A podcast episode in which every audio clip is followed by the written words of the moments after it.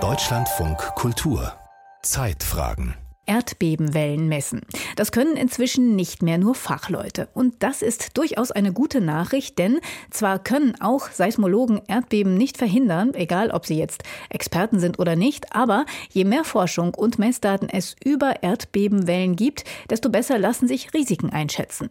Und desto rechtzeitiger kann möglicherweise auch vor Erdbeben gewarnt werden. Und tatsächlich kann jede und jeder Teil von so einem Messnetzwerk werden. Mit kleinen, günstigen Geräten geht das schon, die man zu Hause im Keller betreibt oder in der Garage. Oder in der Schule. Schülerinnen in Hamburg tun das und Karl Urban hat sie besucht. Morgens in einer Hamburger Schule. Es ist laut, es wird geredet, geschrien, getrampelt, musiziert.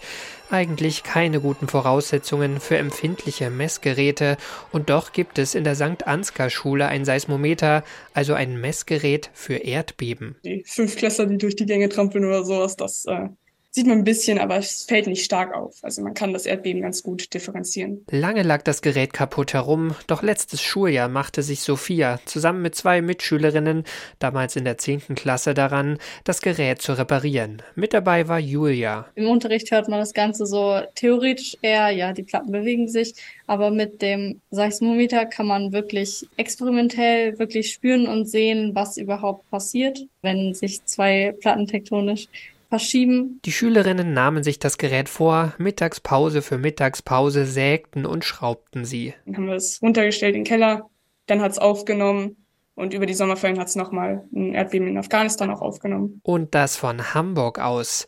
Denn die Wellen starker Erdbeben durchwandern schon mal den gesamten Planeten. Professionelle Seismometer werden genutzt, um Epizentren zu bestimmen und den genauen Mechanismus eines Erdbebens zu verstehen.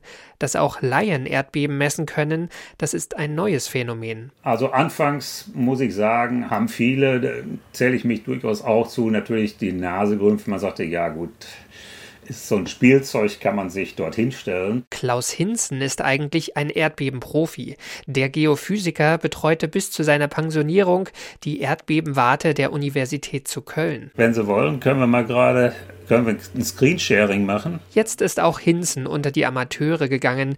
Er misst weiterhin Erdbeben bei sich zu Hause als Hobby. Also äh, Sie sehen hier, das ist die, die Kennung der Station hier unten im Keller. Und die Daten, die fangen hier gestern 14.30 Uhr an. Das Gerät im Keller ist ein Raspberry Pi, ein Kleincomputer, nur etwas größer als eine Streichholzschachtel. Seit 2016 wird er von einem Unternehmen unter dem Namen Raspberry Shake vertrieben, zum Preis von einem Tablet oder darunter. Das Gerät lässt sich leicht installieren. Der Raspberry Shake braucht nur einen Stromanschluss und eine Verbindung ins Internet. Schon wählt er sich automatisch in das Netzwerk der Shaker ein, so nennt sich die weltweite Community von derzeit 2000 Hobby-Seismologen.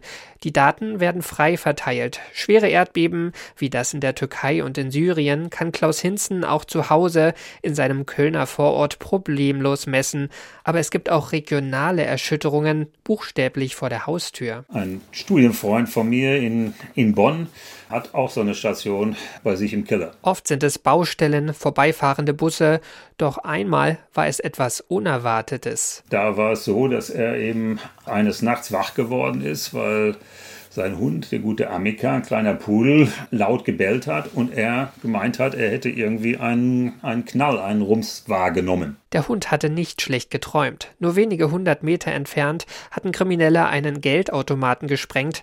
Die Explosion war in den Messdaten zu sehen. Wir haben uns dann die Daten angeguckt und hin und her und was kann man denn da rauslesen, was kann man sehen? Wir haben gesehen, dass es sich um zwei Explosionen gehandelt hat im kurzen zeitlichen Abstand, eine stärkere, eine schwächere und all solche Dinge. Und haben gesagt, okay, dann müssen wir mal ein bisschen weitermachen. Nicht nur der exakte Zeitpunkt der Detonation, auch die ungefähre Sprengkraft konnte Klaus Hinzen aus den Daten abschätzen. Das ist ja ein Bereich, den wir in der Seismologie als forensische Seismologie bezeichnen. Ja? Wenn es also darum geht, solche von Menschen gemachte, ob nur absichtlich oder unabsichtlich, Vorgänge dann äh, zu beobachten. Aus dem Hobby-Seismologen wurde ein Hobbydetektiv und seine Erkenntnisse gab er am Ende an die Polizei weiter. Auch das wäre für Schülerinnen und Lehrer ein spannendes Einsatzfeld für den Unterricht. Wenn wir uns mal vorstellen, in jeder Schule in Deutschland stand so ein Gerät, nicht?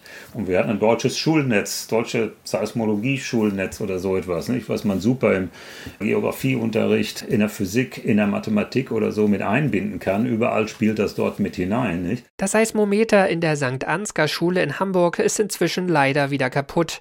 Ein Wasserrohrbruch hat das Instrument beschädigt.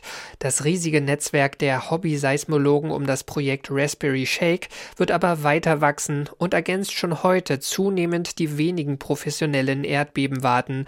Und damit dürften sich Erschütterungen aller Art, von nahen Explosionen bis zur Gefahr schwerer Erdbeben wie in der Türkei und in Syrien, zunehmend besser untersuchen lassen. Wenn Sie sich den Globus vorstellen und Sie packen alles voll mit mit, Erdbebenmessstationen, dann kriegen Sie natürlich ein viel besseres Bild, als wenn Sie nur einzelne Stationen haben.